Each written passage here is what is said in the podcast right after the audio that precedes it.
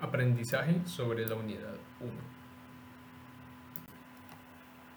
A lo largo de esta unidad estudiamos mucho sobre la construcción social de la tecnología, cómo ésta viene completamente enlazada con la cultura y cómo de forma innegable la cultura, la tecnología y la sociedad siempre van a estar entrelazadas, así como siempre la alteración de una va a terminar alterando estos demás factores.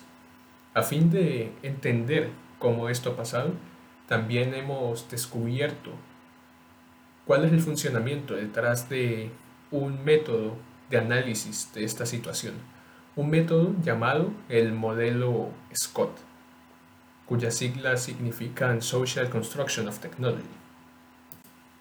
Y este nos va a ayudar a entender cómo todo esto se une.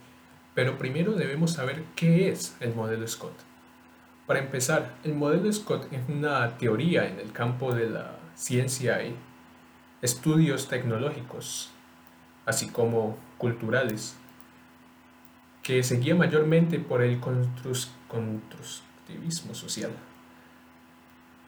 Este menciona que básicamente la tecnología no es lo que determina la forma de actuar de la sociedad, no es lo que determina la acción humana, es al contrario, somos nosotros los que terminamos haciendo que la tecnología se amolde a nosotros. Uno de los motivos por los cuales nosotros optamos por el método o por la teoría Scott es que esta está hecho específicamente para entender cómo funcionan estos tres elementos y gran parte de lo que este implica básicamente es el estudio de cada uno de los factores que previamente mencionamos.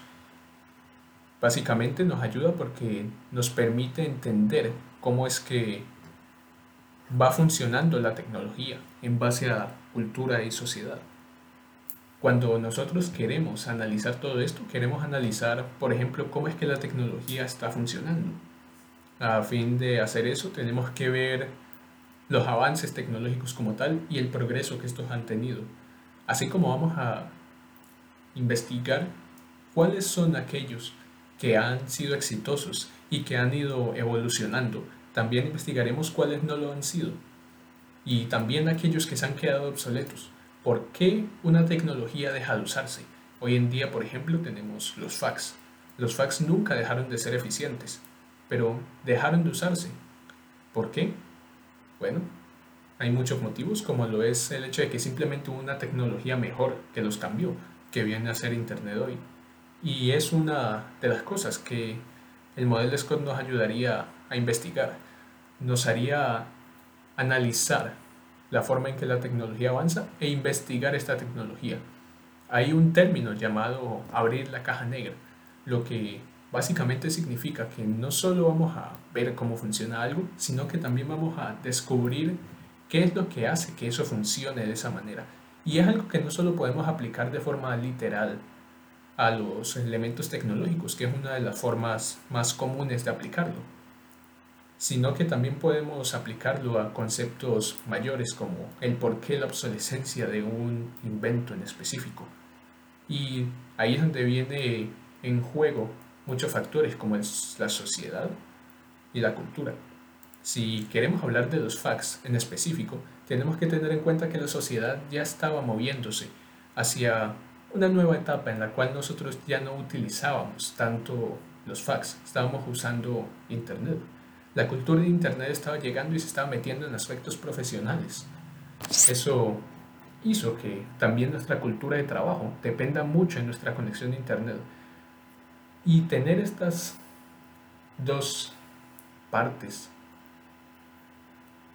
tener la cultura y la sociedad básicamente inmersas en un lugar para el cual los faxes no tenían tanto espacio fue lo que hizo que estos quedaran obsoletos.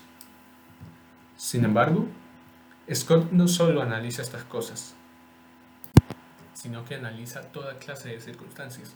Pero dejemos el modelo Scott a un lado. Luego volveremos a él. Primero preguntémonos qué sería la tecnología.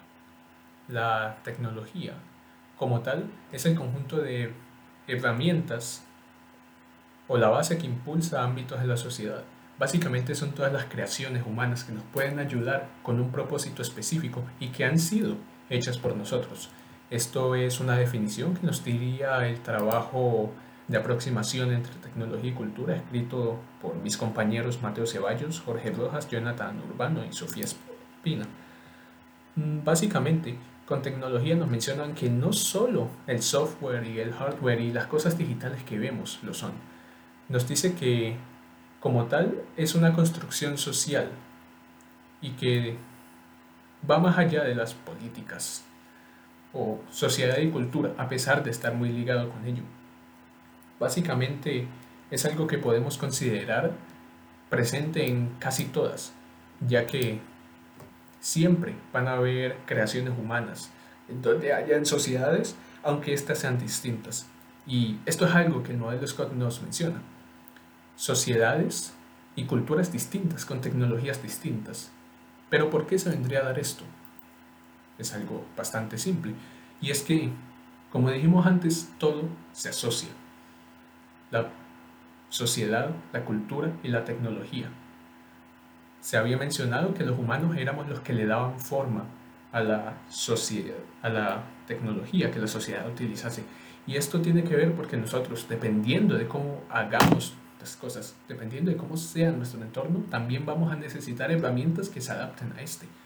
Nosotros, por ejemplo, si vivimos aquí en América Latina, específicamente en Cali, nosotros no vemos la pieza de tecnología llamada termostato.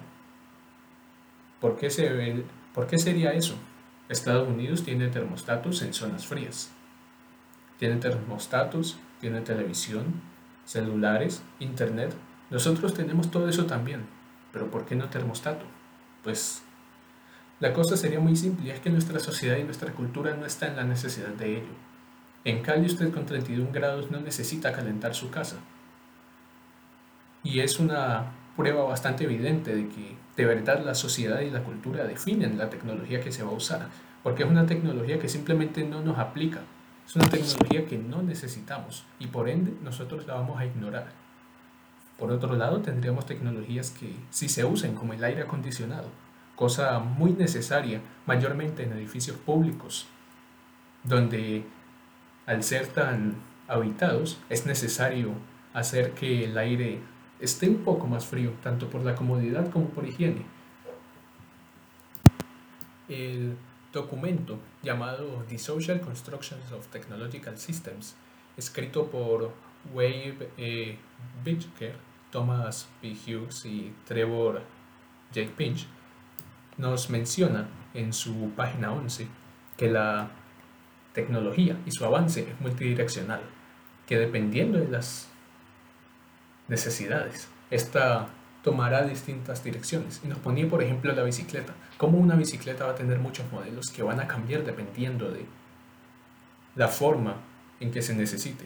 Y nos menciona que no solo van a haber, van a haber modelos exitosos, sino que van a haber aquellos que no se vuelvan a usar. Y de nuevo esto tiene que ver con lo que mencionamos ahora.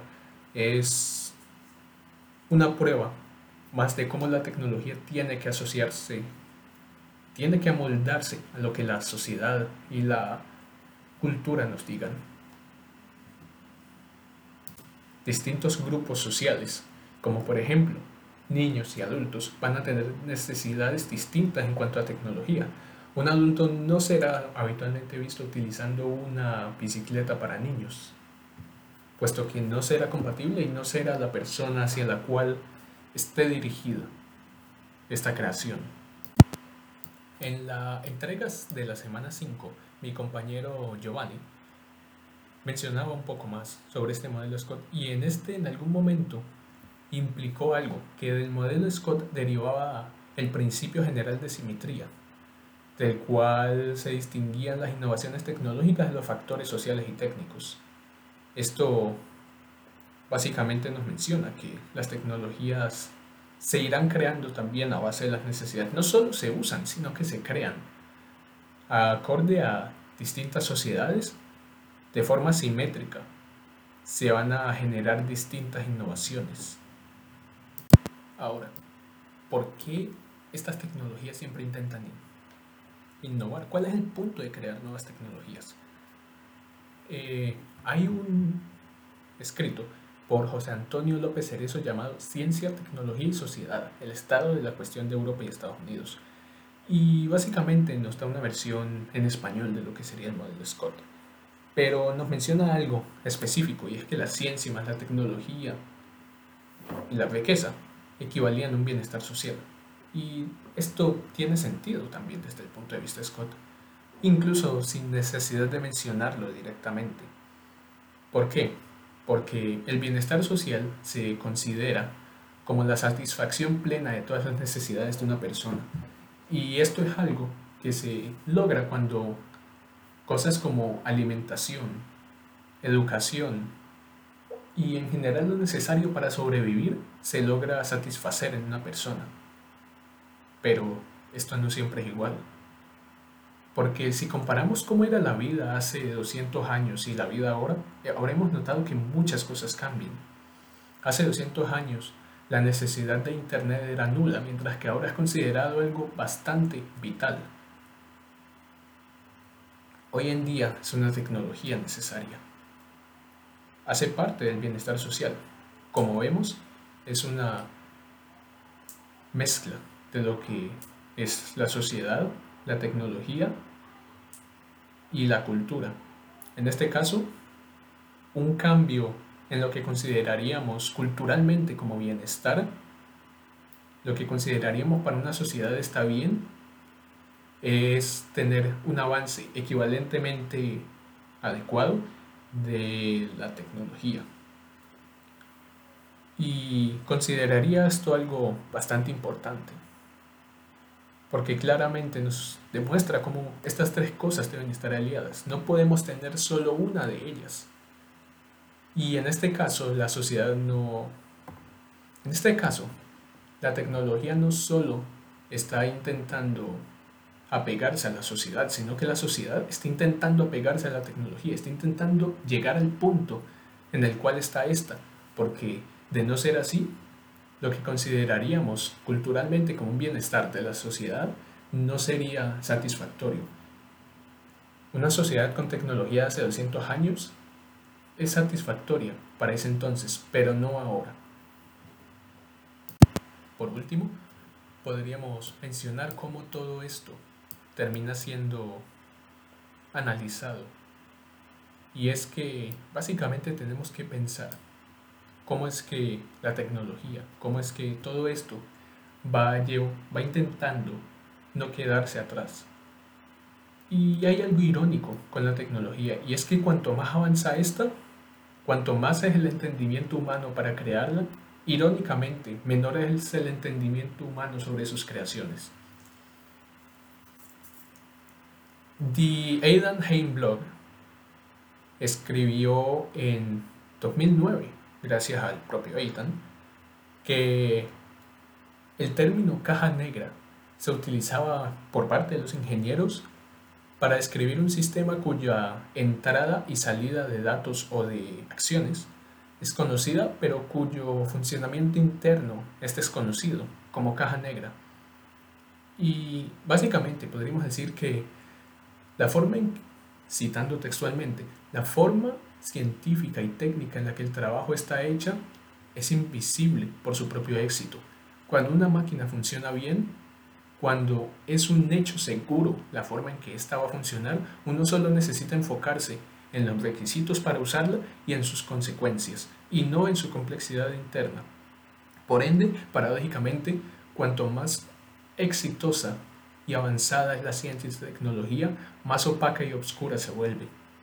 Y esto es algo que nos consta bastante. Podemos tomar, por ejemplo, los computadores. Ahora mismo, esto está siendo grabado en un portátil. Yo sé cómo funciona un portátil. Yo sé que tengo que hacer movimientos específicos con un mouse a fin de que pueda abrir determinados programas. Y yo sé la consecuencia de estos programas que van a ser la grabación de mi voz y posterior envío de esto. Sin embargo, yo no tengo una cosa y es, y es la certeza sobre el funcionamiento de este computador. Sé las acciones que tengo que hacer con él, cómo manejarlo, y sé lo que éste va a hacer en consecuencia, que es su funcionamiento, pero yo no tengo ni idea de su funcionamiento exacto ante la más mínima escala. ¿Cómo es que las teclas vuelven a surgir una vez presionadas si no es por simples resortes? ¿Cómo es que la memoria RAM trabaja? ¿Cómo es que logra el enfriamiento? Y aunque asuma que es mediante ventiladores, ¿cuál es la forma estratégica en que estos están ubicados para permitir el flujo de aire más óptimo entre los componentes del sistema? Esto es algo desconocido. Puede decirse que el término de caja negra aplica aquí perfectamente porque sé cómo funciona esta caja. Sé qué hacer con ella, sé qué hará ella por mí, pero no sé qué hay de forma perfecta y definida dentro de ella. En conclusión, podríamos mencionar el modelo Scott, cómo este nos permite una aproximación entre la tecnología, la cultura y la sociedad. Como una sociedad que se queda atrás, mm, algo que nos menciona Juan Esteban Uribe con su trabajo aproximaciones a la relación tecnología y cultura en estudios CTS, y es que una pérdida, un desbalance entre la tecnología y la cultura nos lleva a una desigualdad, una muestra más de cómo la diferencia entre estas indirectamente afecta a la otra, cómo el cambio de un factor lleva a otro. También podemos mencionar que el modelo Scott tiene por importancia entender cómo funciona todo, la relación en que, la forma en que la ciencia, la tecnología, la cultura cambian, cómo la tecnología se adapta a la cultura, cómo ésta se adapta a la ciencia y a las necesidades de ella. También el cómo, irónicamente, a cómo ésta avanza, vamos desconociéndola a pesar de que ésta avanza exactamente en las direcciones en las cuales vayan las necesidades humanas. La conclusión final sería que todo esto se relaciona y es un entendimiento, es una conclusión a la que podríamos llegar tras haber leído cada una de las sesiones de lo que es la unidad 1. Este podcast fue hecho por Carlos Manuel Kaiser.